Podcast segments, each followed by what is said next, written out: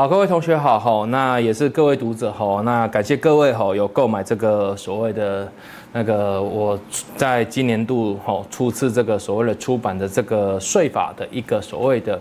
混合式命题题库哈，那。由于说这一个税法的部分哈，真的是讲说是出的时间点哈是比较尴尬一点哈，因为我们在去去年哈一百一十年哈十月份的时候好顺利的将这一个书哈我们出版了。那出版之后，我们随即在我们十二月的时候遇到这个税院监法的一个大修法哈。那我们纵观过去在税法的一个课程考试里面，我们可以发现一件事情，就是说有关这个税院监法的部分，它站在我们的考试里面大概占了百分之三。十甚至有可能会到四十的一个所谓的比例，所以它是一个非常非常重要的一个条文。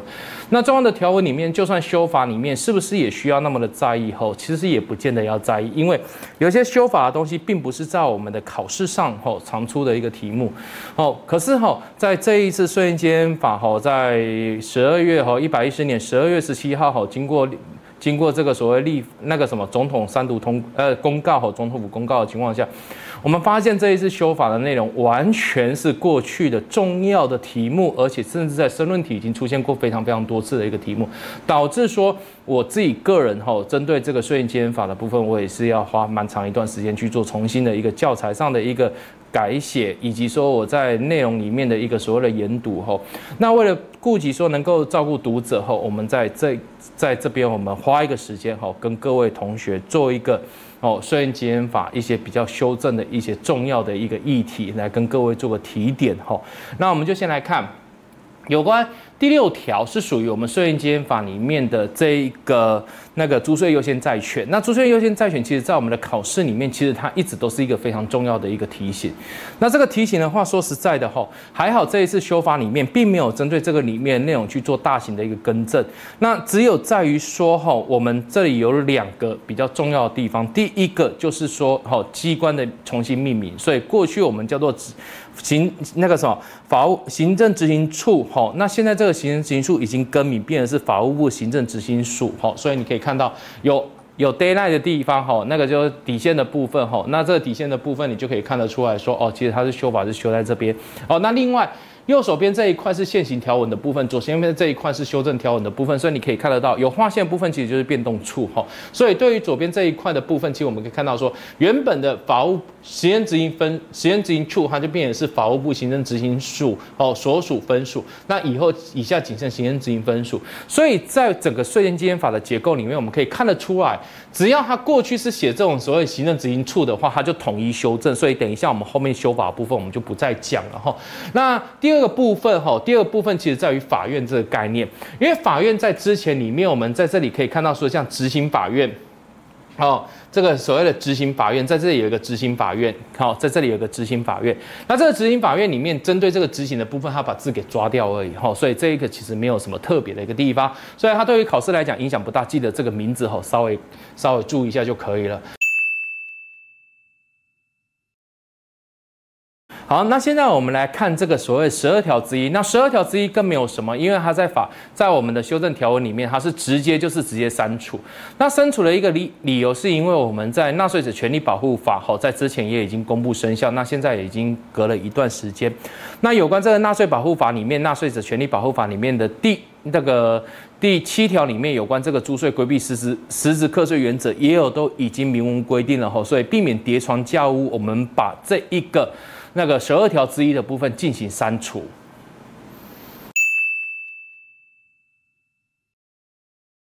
好，那针对这十九条的部分，哦，针对这十九条的部分，哦，它并不是做一个删修改的动作，它是用一个增订的概念。增订的地方在于哪里？在我们从这边稍微往下拉一点来看，哦。增订的部分是在我们这个红色的部分，我们可以看得出来。也就是说，我们在于送达的部分，我们多了这一项，过去是没有的，我们多了这一项。这一项里面，它这里的重点是在于说，如果说关键在这里，虽然稽验机关对于按纳税义务人申报资料核定，所以这个申报资料核定的意思就是说，什么叫做纳税义务人？譬如说，我现在我做一个东西，我把它递出来，然后拿到稽验机关去申报。那今天机关看到我的申报书里面有说，哦，哇，你写的特别好，你写的特别棒，所以因此我认为说有关这一块的部分，我不需要去做任何的更正，我就直接以你的申报书为准。那其实我们讲说白话一点，实务上的说法，他讲的这个叫不补不退案件。所以既然不补不退，我是依照你的申请案件哦为那个为主，那我又没有不补不退，所以你本身在你这个纳税人来讲，你的预期就已经可以看得出来说，哦，我有这一个。这个结果了，所以我不需要再用纸本来进行通知，这样只是会徒增我们在基因成本上浪费一些相关的一些纸张而已，而且还有一些所谓的基因成本的误。徒增的一个增加，所以也因此我们增订这个部分，只是跟你讲说哦，只要你是依照你的资料不补不退的案件，我们全部都可以透过这种公告的方式来进行一个送达。好，那我这边先做一个简单的一个补充，这个补充的部分讲说，因为这个送达是以公告方式，所以我们讲说税捐处分之后，我们后面会有一个所谓行政救济过程，第一个阶段我们称之为叫复查程序。所以既然我们现在送达的方法有用公告的方式，所以也因此我们在送达程在那个税捐监法三十五条复查程序的这个所谓的起算点也会多了这一个类型。那这一个类型的部分，记得我们就是依照公告日之次日起开始起算三十天，所以到时候我们到三十五条的时候就可以看到类似的一个规范了哈。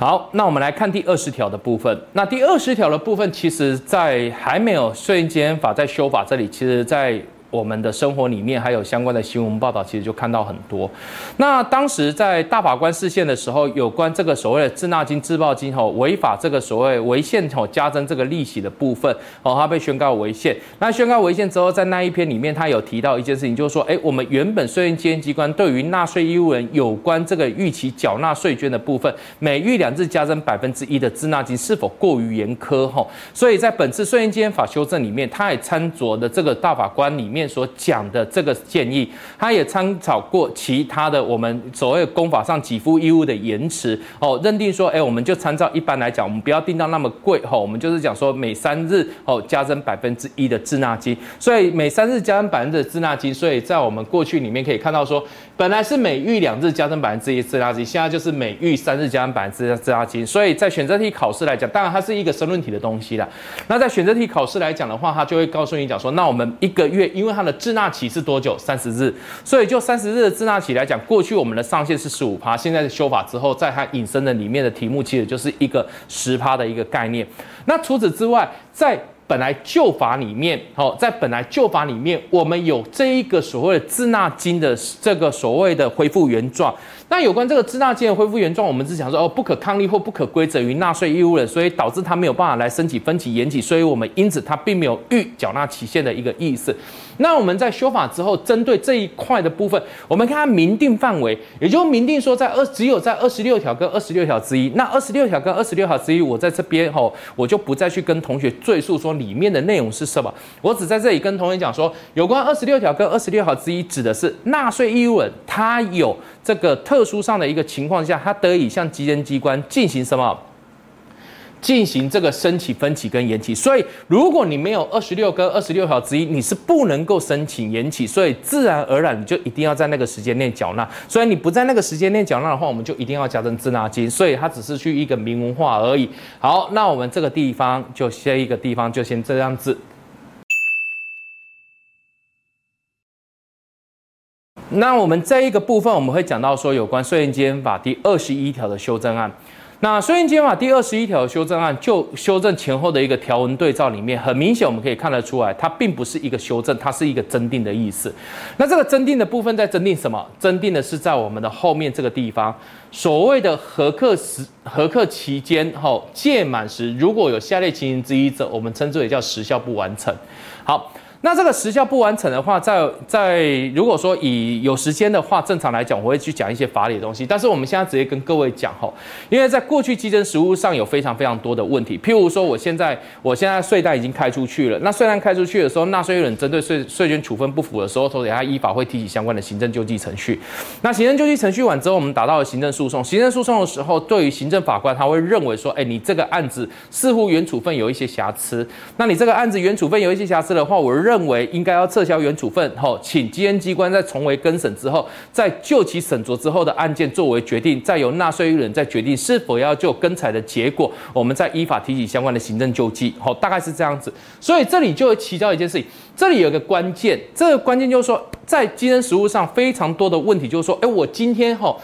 被行政法院已经跟你讲说，我已经撤销了。撤销在民法上的权利的概念，指的是自止未发生效力。所以我一旦撤销，我就预了合课期间，你就不能够再补增。但是这个撤销比较特别部分，这里你可以看到，它是另为处分。有没有看到了？所以对于另为处分才可以这样子。所以另为处分只是希望你哦，再重新再检讨一次，再针对这个部分再来处理。所以另为处分它不应该去就整个案件完全撤销，所以才会产生说非常大的一个争议。所以我们干脆在这里直接定掉了，只要是另为处分的撤销案件的话，原则上我们都是处分确定之日起一年内，我们都是站在时效未完成。那另外在第二款的部分就没有像第一款那么的一个特殊性。第二款的部分就是说，哎，我今天是因为特殊之原因导致基因机关无法作为税捐处分，所以这种东西我们应该也要给它中断掉，叫做时效未完成。所以我们讲说时事消灭之后，我们让你六个月可以去作为决定，那大概就是这个样子而已。所以这个部分主要就是这个。那我会觉得在未来的考试里面，因为我们的第二十一条合课期间是几乎两三年就会考一次申论题，所以它非常非常非常非常的重要，请各位一定要详细去读它。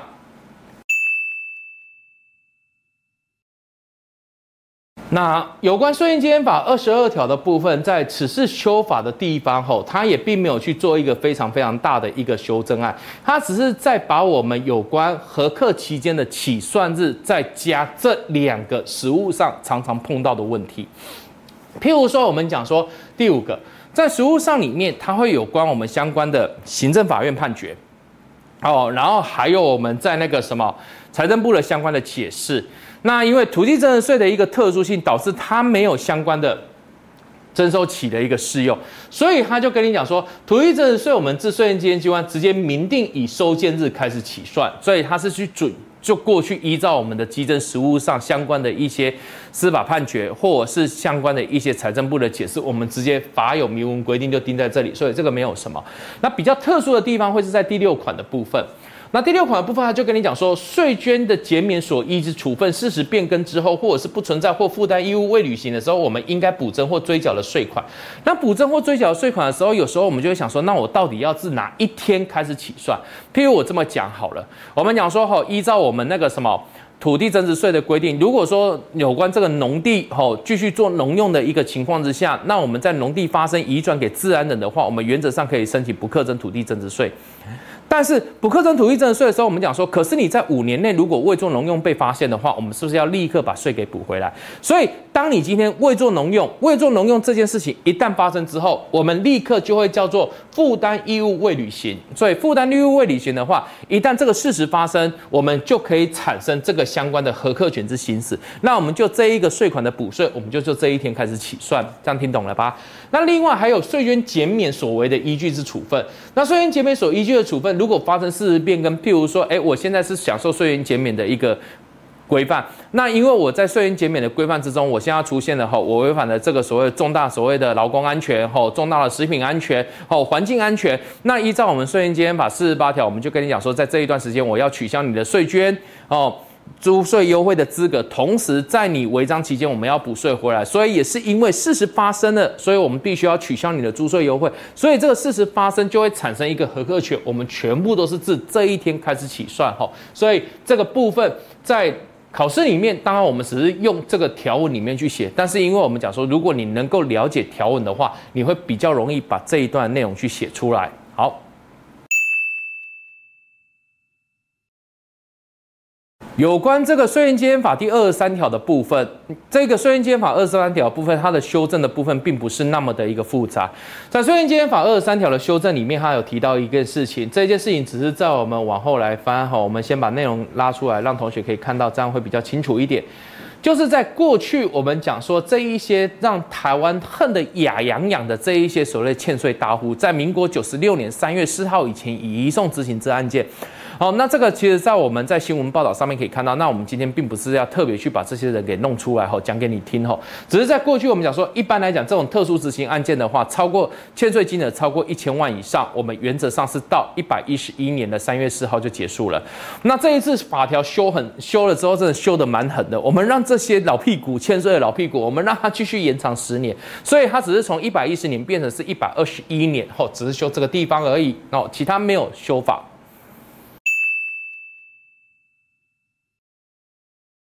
有关税源稽征法第二十四条的修正的部分，吼，这里蛮大的一个修正幅度，吼，那这个蛮大的修正幅度里面，我们可以去看这个所谓的旧法上的关系。这个旧法上的关系，你可以看得出来讲说，第一个，你可以看到说。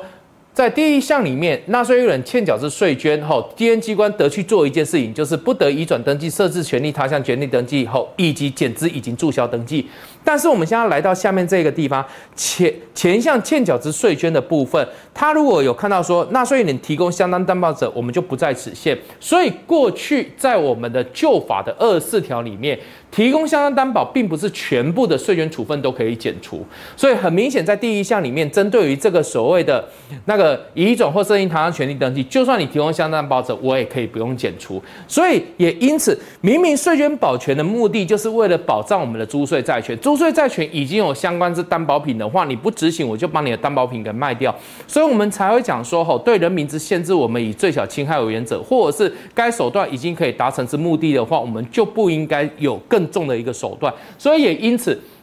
你这个地方他已经都可以提供相当担保者，代表租税债权事实上实际上也可以保全的。那你为什么不再去减除这一块？所以，我们从这里你就可以看到，整个二十四条的结构大修正，就是我直接在第一项里面告诉你，只要有提供相当担保者，我们下面这些都可以去解除掉。所以差异差在这边。然后第二个的部分，我们来看就旧法的部分，吼，这个比较细，所以可以看一下。你看前项欠缴之税捐，如果纳税人隐匿或移转财产或逃避税捐的时候，我们原则上都可以立刻实施假扣押。所以什么叫假扣押？假扣押就是最终判决还没确定，我怕你脱产，所以我才先要把你的物品给扣押下来。可是他的物品扣押时间是在什么时候？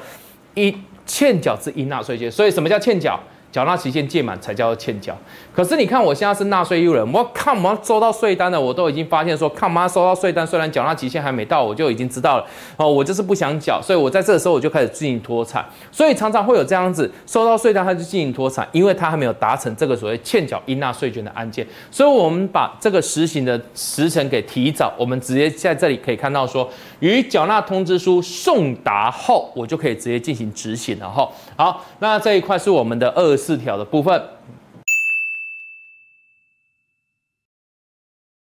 那有关税源稽征法第二十六条之一的部分，这个是本法新增的哈，你可以看到右手边都空白的，所以旧法没有。那这个新增的部分，其实就在于说，原本在我们的二十六条里面，纳税义务人他其实是因为天灾事变和不可抗力，以及我们所讲的那个经济弱势者之条件才可以。可是如果说针对这种所得税，哈，在这里记得它是不是所得税哦，它是实现所得税，营业税可不可以？不行。那为什么营业税不行？因为它的立法理由有写，营业税的部分是别人的税，不是你的税。哦，譬如说我们讲说有关那个什么。那个证券交易税、期货交易税，这个都是不，这个都是代征的，所以都不是你自己的税，所以也因此，吼，这边我们不会让你去做这种所谓的分期延期。但是所得税是真的拿你自己的钱出来缴，所以你现在突然被稽征机关后，哦，因判定说你要缴所得税，但是因客观的事实你发生财务困难，我们可以让你分期，但是其他税是不行的。那或者是说我今天查获你巨额补征，可是巨额补征有可能真的会导致你现在的钱包，所以巨额补征的部分没有税券的差别，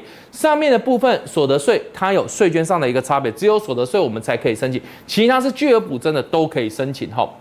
好，那有关第三款的部分，这个是这个是属于地方直辖市、县市是个别规定。吼，所以其实我们就多了这一个块，可以让你申请这个分期跟延期。所以之后我们得以申请分跟延期的话，是除了二十六条还有二十六条之一，但是要注意的。二十六条之一只有分期，并没有延期。吼，但是二十二十六条是有分期跟延期。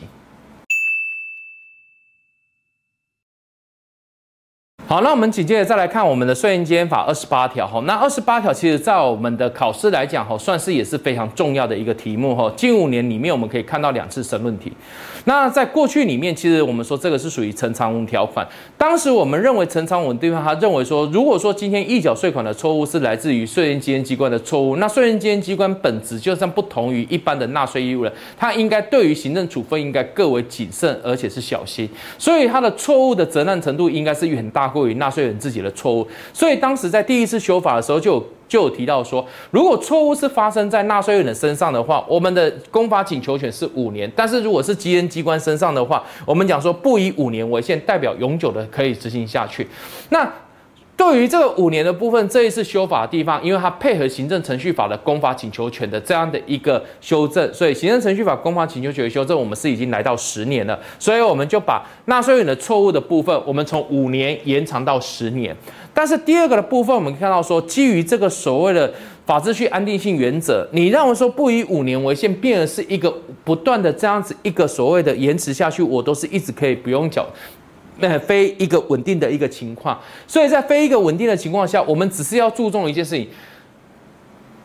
税捐稽征机关的错是不应该的，没有错，但是也并不是一个无限责任的这样子可以让他退税下去。所以，我们只要退税的请求年限是大过于他原本纳税人自己的错就好了。所以，我们也参考这个所谓的民法的部分，民法对于这个请求权的最长规定的年限是经十五年未实行。为执行者，我们就自行消灭。所以，我们对于稽征机关的错，我们并不是一个无穷无尽下去了。我们依照民法的请求权的概念，我们是来到十五年间不行使者，我们就会直接消灭掉。吼，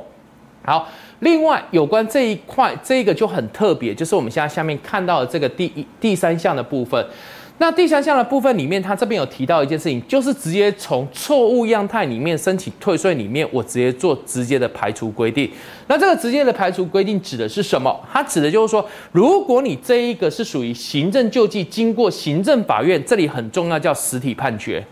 所以一旦这个实体判决确定，实体判决确定，我们必须要尊重行政体那个什么法院体系。法院体系里面都跟你讲说，你的事实就是这个样子了，我们不应该去变更。所以只要你今天是经由法院去做实体判决的话，你就再也永远不可能再依照二十八条来申请任何的预缴税款的退税，因为它已经经由法院实体判决确定了。哦，那这个就是我们在二十八条里面修法上的一个重点。但是二十八条里面还有另外一个，这个因为是在我们过去申论题里面有考过的，所以我们在这边来跟各位提到。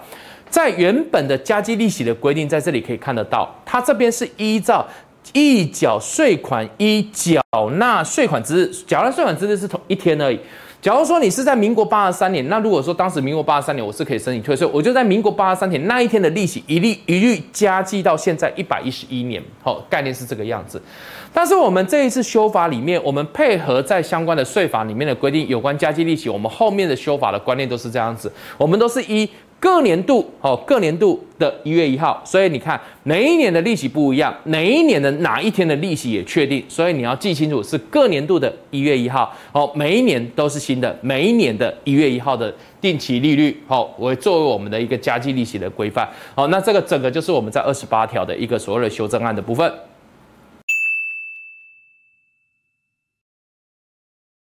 好，那我们来到了这个所谓的税捐稽征法第三十条的这个修正哈。那有关税捐稽征法三十条的修正，它是修的非常的非常的微小，它不在申论题的范围，它只有在选择题里面。所以在选择题里面，我们在过去的条文里面，我们跟他讲说，如果说稽征机关哈依照这个所谓的三十条哈，基于调查之权限向纳税人申请这个相关的凭证以及账簿的话，那我们这个凭证账簿收来之后，我们在这里会跟你讲说，我们原则上是必须放在稽征机关七天。好，但是这个七天依照稽征实务来讲叫不可能达成，通常一放都会放很久。其实，在最早的草案来讲是六个月，好，最早的草案是六个月。但是这个东西送进了立法院之后，他会认为说，你稽征机关你行政怠惰，你怎么可以只放？你怎么可以放那么久？所以他他只有在法令上只有延期到哪里三十日。但是我可以跟各位讲，这也是白延期的，因为这是很白痴的事情哈。但是哈，说实在的，那因为我们讲的是考试，在实务上我们做不到没有错，但是考试的时候他会选择题，所以现在只是修成七日变成是。三十日这样子而已，那这个就是我们在三十条里面一个所谓的选择题的一个未接的一个题目，纠正我们的日期从七日变是三十日。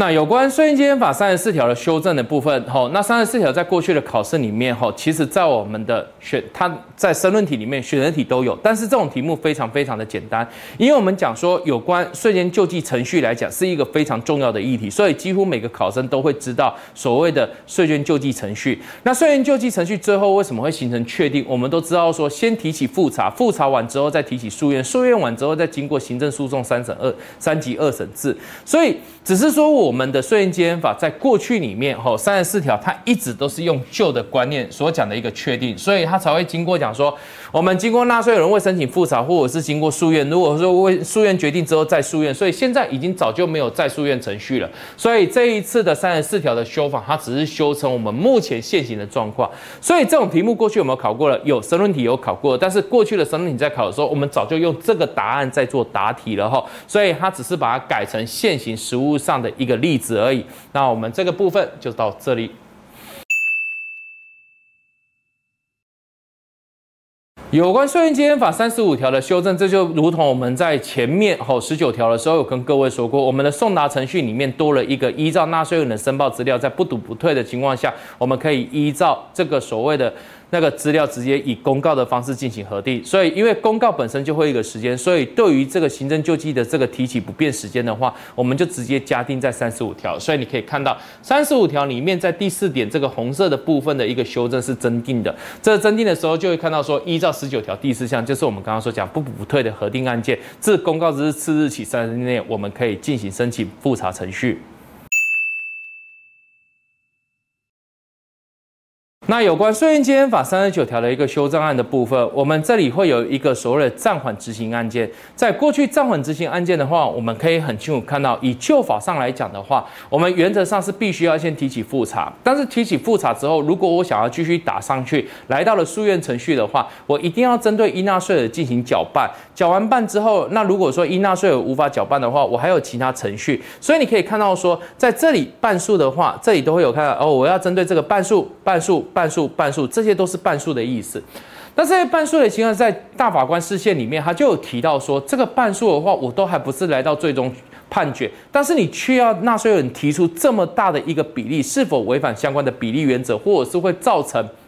纳税义务人过于苛刻？好，所以也因此，我们基于。大法官的这个解释上的一个精神，我们将所有的二分之一在这里全部改成是什么？三分之一哦，就如此简单而已。当然，我们讲到这一题里面也是在神论题里面的考题，当然在选择题里面也一直会考这个半数、半数、半数。但是我在这边稍微额外跟各位提醒一下哈，你要记得哈，行政救济权利本身就是公人民依照我们的宪法上的这个所谓的自由权的权利。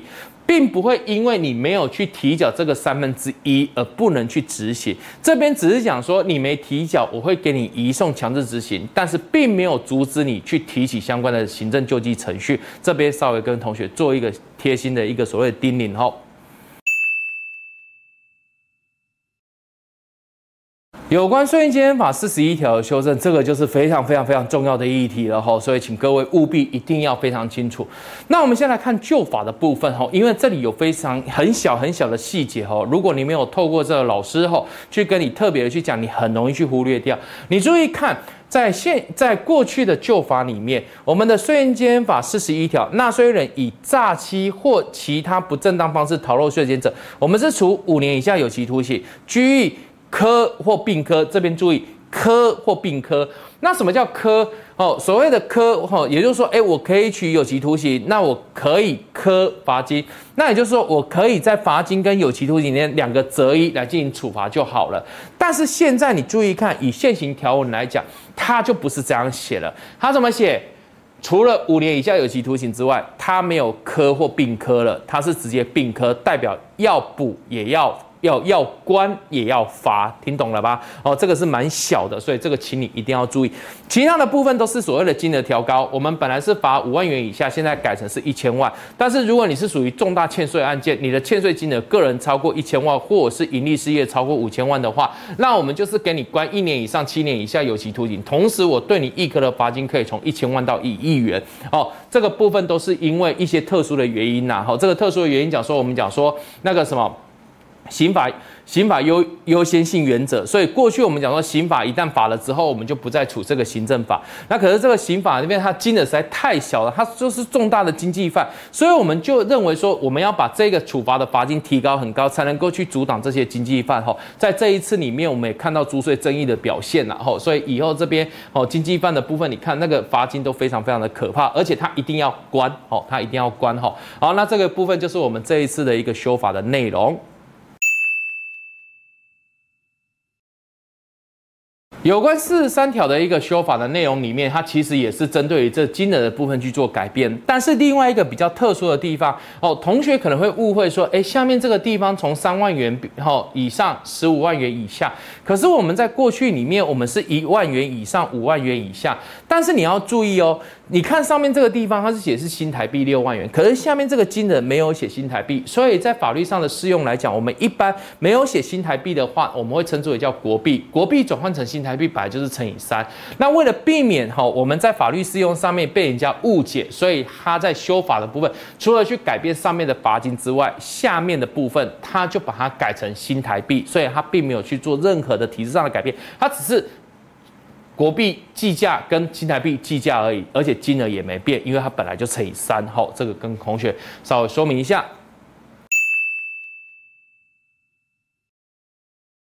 那我们现在来看《税金稽征法》四十四条，有关《税金稽征法》四十四条里面，这个其实在我们的考试里面是非常非常重要的一条。那过去里面，我们对于这个所谓的处罚金额是一个固定的金额，这个固定的金额就是我直接依照查明之总额百分之五之罚款进行这个处罚。那这个百分之五的罚款进行的处罚之后，吼，就有人就在讲说，这个东西会不会过于这样的一个严苛？因为它是一个固定的一个比例，所以我们讲说，犯罪的犯罪的情节或者是违章的情形，本来就会有所谓的轻重之分。我们应该给予差别待遇，所以现在我们变的是一个裁量权，变的是百分之五以下之罚款，好，百分之五以下之罚款，所以修正的内容在这边。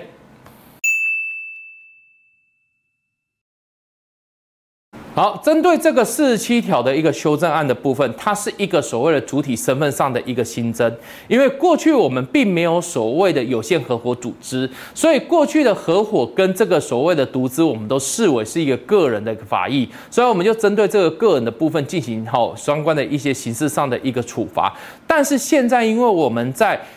这个有限合伙组织里面，我们多了一个有限合伙法，正式承认他这个所谓的那个什么法人的一个人格。所以，既然法人的人格的话，我们的处罚对象就不再是他本身的这些合伙人，我们应该是针对这个主体所登记的这个负责人作为一个形式上的一个处罚对象。所以，他就会写在这边哦。那这个部分大概就是修在这里。那以考试来讲，其实这一个其实不是那么的重要，但是也曾经考过后在选择题里面。